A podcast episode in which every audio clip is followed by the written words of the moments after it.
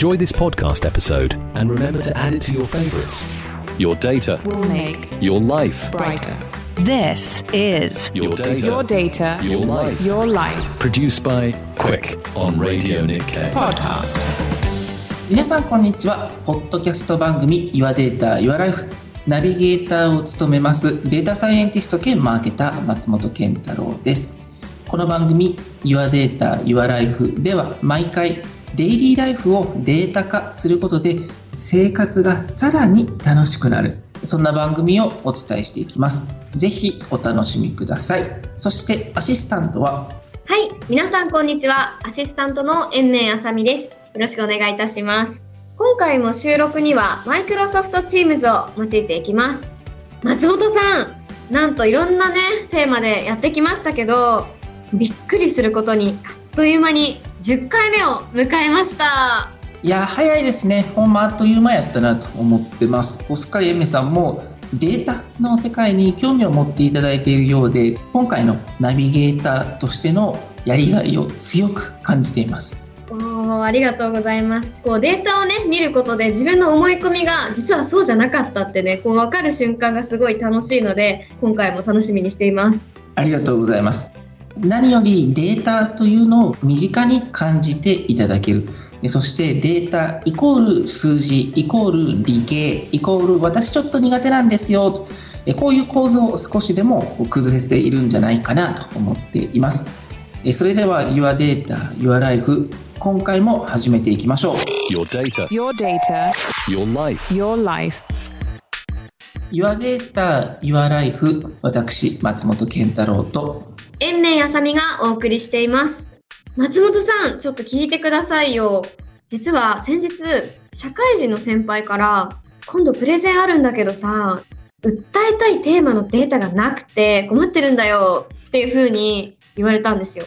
で、延命ちゃんなら、ポッドキャストやってるし、詳しいでしょ？っていう風にちょっと言われて、あたふたしちゃったんですよ。で、これ、まあ、松本さんならね、すっきり解決していただけるかなと思って、あ、じゃあ今度教えますから楽しみにしててくださいって言って、しれーっと帰ってきてしまったんですけど、ちょ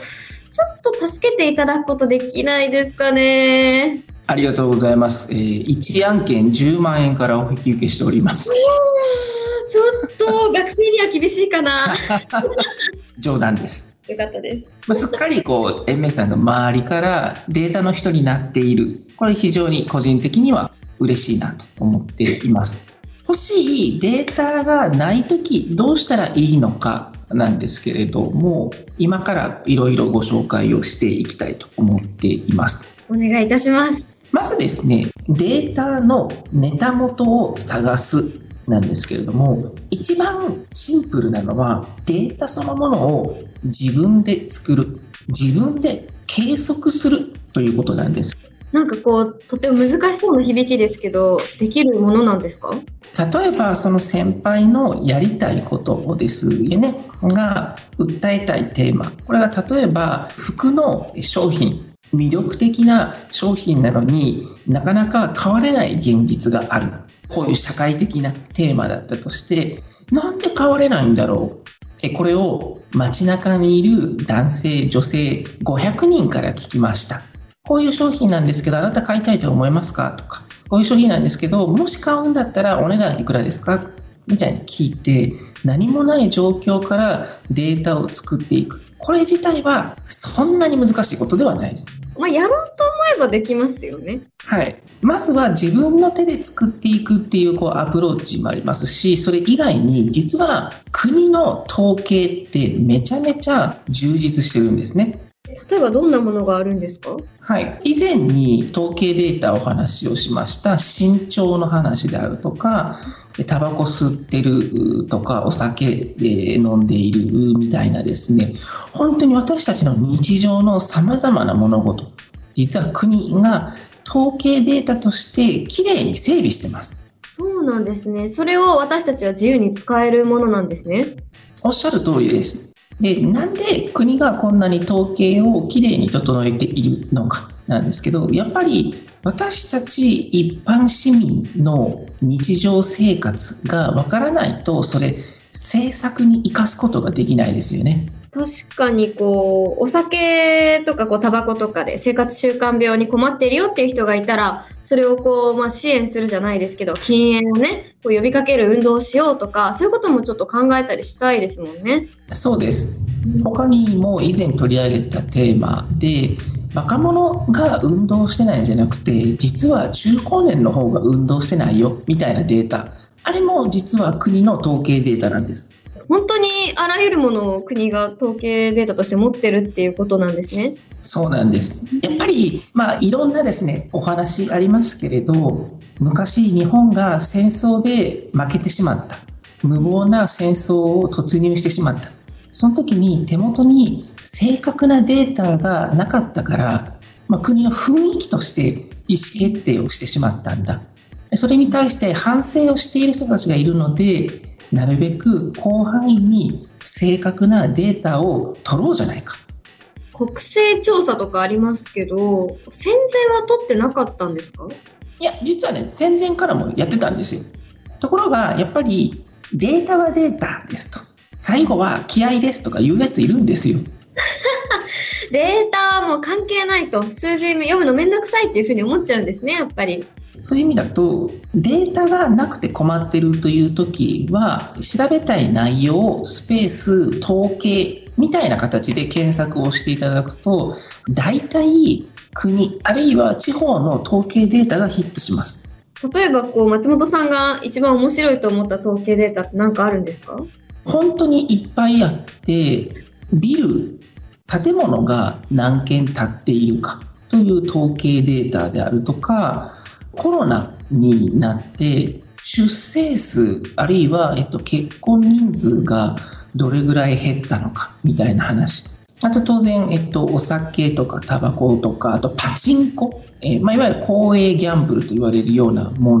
のに対してのどれぐらい人口がいるのかとか、なんでそんなん調べてんの？っていうものはいっぱいあるんですよ。ビルが何軒あるかって、これ日本全体でってことですか？そうです。日本全体で何個建てられたか。あともっともっと細かく言ってしまうと、国税調査で、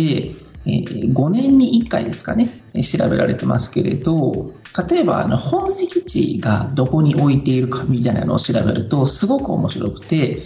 東京駅に本籍を置いている人であるとか、神戸とか大阪駅とか三宮駅とかに本籍を置いている人みたいなですね、なんでこんなことしてんのみたいな人もいたりするわけですよね。本籍、東京タワーだよとかちょっと聞いたことあります？そういえば。そうですね。はい、確かに私もあの自分の住んでいるところではなくて両親が昔住んでたところに本籍になってるんですけど、まあ、ちょっとこう昔住んでたところの方がこうなんとなくおしゃれな感じがするところなんですよだから買えなかったっていうふうに言っててあでもその本籍を調べて何が起こるんですかね？政策に結びつくって言われてもあんまりイメージつかないですけどこれはズバリ、そこの土地、まあ、あるいはそのエリアですよね。大阪駅に何人住んでるかというよりかは、大阪の北区に何人住んでるか、大阪市に何人住んでるか。これで、例えば、国から地方への、いわゆる地方交付税を何円にするか、これ決まったりするんですね。地方交付税っていうのはどんなものですか？これはまあ要は各地方、それこそ大阪市とか神戸市、まあ、東京都もそうですけれども、その地方だけの税金でなかなか生きていけない市区町村がいっぱいあるわけですよ。そうすると、分かった分かったと、各エリアに住民がいる中で、その地方が税金を徴収する場合もあれば、国が税金を徴収する場合もありますと。その時に、お前らに代わって税金徴収しといたから、代わりにちょっと、はい、分け前やるよっていうですね、やり口なんですよ。なるほど。あとは、やっぱり一番重要なのは選挙ですよね。私、東京に住んでますけれど、本籍は大阪なんです。実家に席を置いてるんです。なので、選挙のたびに実家帰って投票してるんですよ。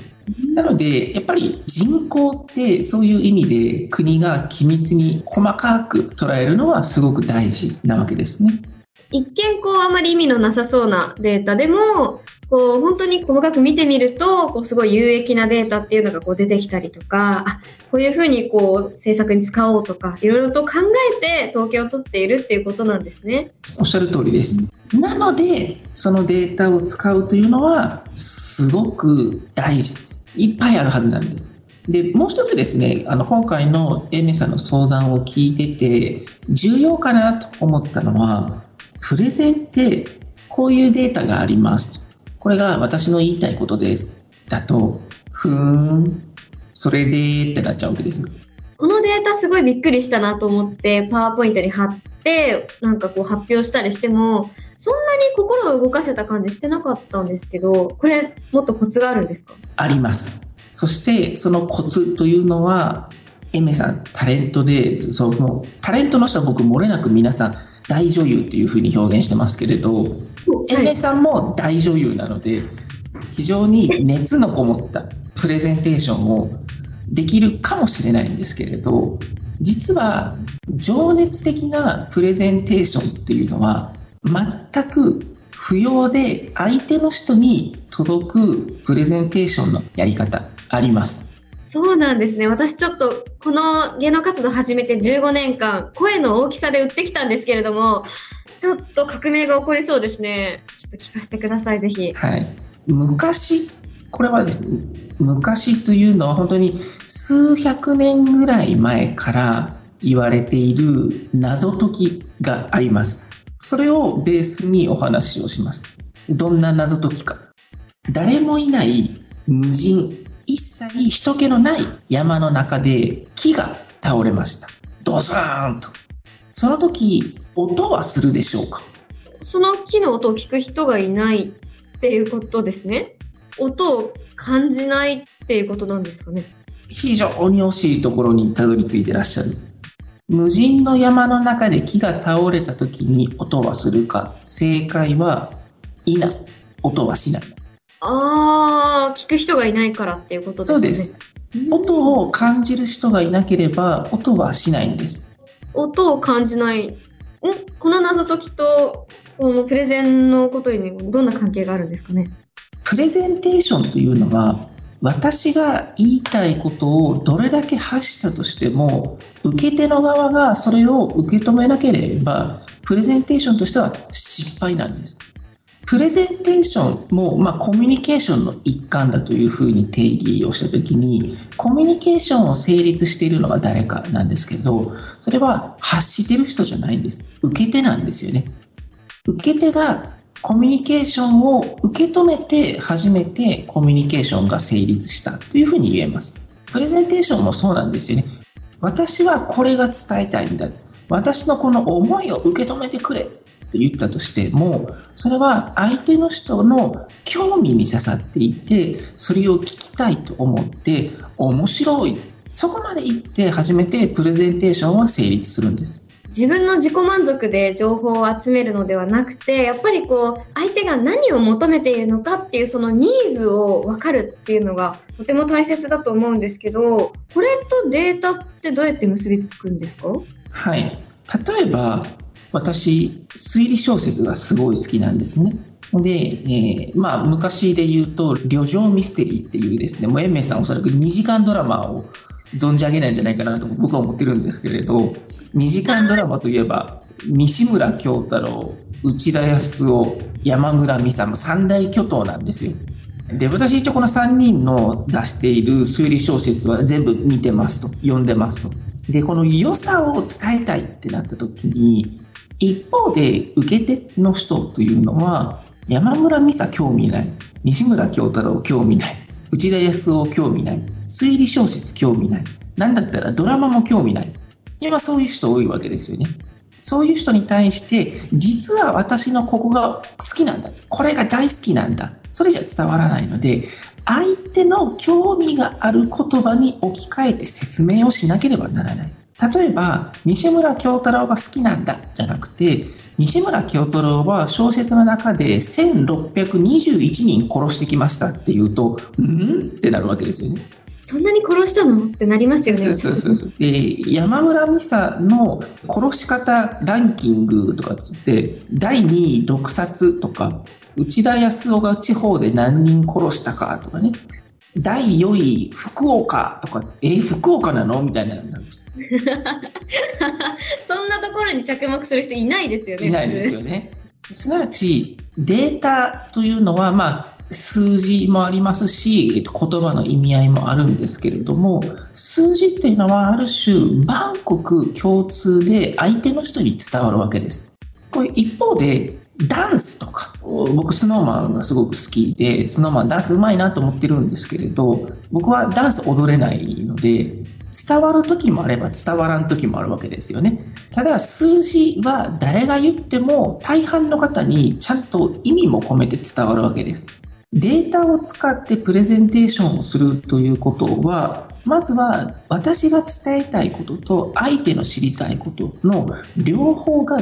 致するだけではなくて、相手の知りたいことに合わせて伝えるための手段として最も使いやすいのがデータなんですね。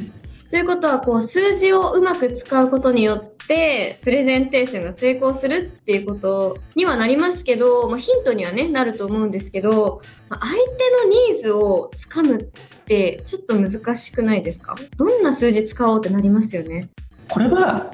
ちょっと想像しないといけないところもあるかもしれないんですけれど逆に自分に置き換えてみてください一旦私のこの愛とてつもない途方もない愛を伝えたいっていうのは一旦忘れた上でどんな風に表現をすると相手の人が振り向いてくれるんだろう例えば僕、まあ、コナンも好きですけれど、一応全巻 Kindle で持ってるんですけれど、この愛ですよね。いつあの二人は付き合うんだろう。ああ、この間で付き合った。じゃなくて、えー前巻の中で毛利蘭が新一って何回言ったでしょうから二人の関係性を図るでもいいわけですよ。でそのための手段としてデータを使うと。ここは相手の人ってどんなことに興味があるんかな。自分だったらここに興味があるかもしれないなというですね、別に自分ドリブンで物事を始めたっていいわけですね。今日私ミステリー小説を例にこういうふうに伝えるといいよっていう話をしましたけれども例えばプレゼンテーションの冒頭で2035ですこれは山村美沙が今まで小説の中で殺した人数ですって言われてももういきなり何の話やと。心が離れてしまうわけですよね。でそうじゃなくて例えば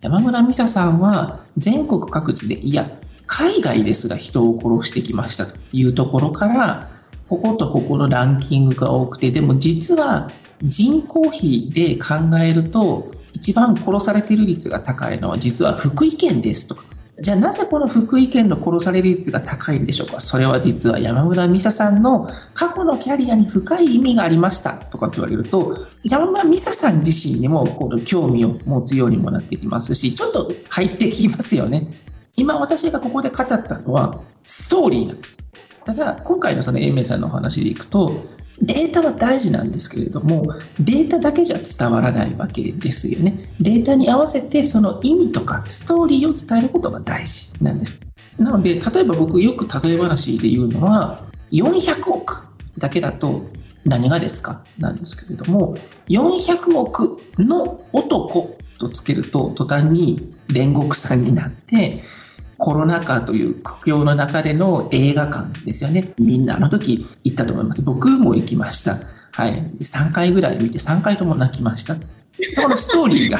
まざまざと湧き上がっていくわけですよね。なので、プレゼンテーションはストーリーが大事。その手段としてストーリーを肉付けするためにデータというのがあるんだろうなと思います。やっぱりこうデータをいつ、どこでどうやって使うのかっていうことをしっかりと見極めた上で、プレゼンテーションの内容を考えていくっていうことが大事なんですね。今回もありがとうございました。Your data, Your data, your life. your life. ポッドキャスト番組 Your Data, Your Life 私、松本健太郎と延命あさみがお送りしてきましたが、そろそろエンディングのお時間です。10回目の放送、皆さんお楽しみいただけましたか？いや、私、あの、プレゼンのね、説得力を持たせるには、もうとりあえず数字を使おうとか、データを入れようとか考えていたんですけど、そのデータがどうしてできたのかとか、そこに意味はあるのかっていうことを一度立ち止まって考えるっていうところが非常に重要なんだなということがよくわかりました。あ今回、まあ、ものの例えとして、えー、いろんなミステリーの諸先輩の方々のデータを、まあ、例えばこうだったとしたらという形形でお話をさせていただきましたけれども、まあ、今回のテーマで重要なことはデータを扱う時に数字を扱うんじゃなくてストーリーを扱うその枝葉に数字があるということただ一方でその枝葉の数字がなかったらあんまりよろしくないと。なので、例えで言うと、ストロベリーショートケーキみたいなものなんです。ケーキなんですけれど、ストロベリーがなかったら味気ないじゃないですか。ストロベリーはデータなんです。ストロベリーショートケーキはストーリーなんですね。全体像を考えて、ここぞという時にデータを使っていく。で、それに伴った情報をきちんと組み立てて考えていく。データだけに頼らないっていうことをね、ちょっと意識していこうと思いますし、あと、データがない困ったっていう時は、あの国の国勢調査のね、データも活用するといいということだったので、私も大学の発表のね、資料作らなきゃいけないとかいろいろあるんですけど、聞いたことをもとに頑張って作ろうと思います。次回も様々な話題をデータを交えてお届けしていきます。ポッドキャスト番組 Your Data, Your Life お相手はナビゲーターの松本健太郎。そして延命あさみでした。次回もお楽しみに。ポッドキャスト番組 Your Data, Your Life このコンテンツは企画クイック制作ラジオ日経でお送りしました。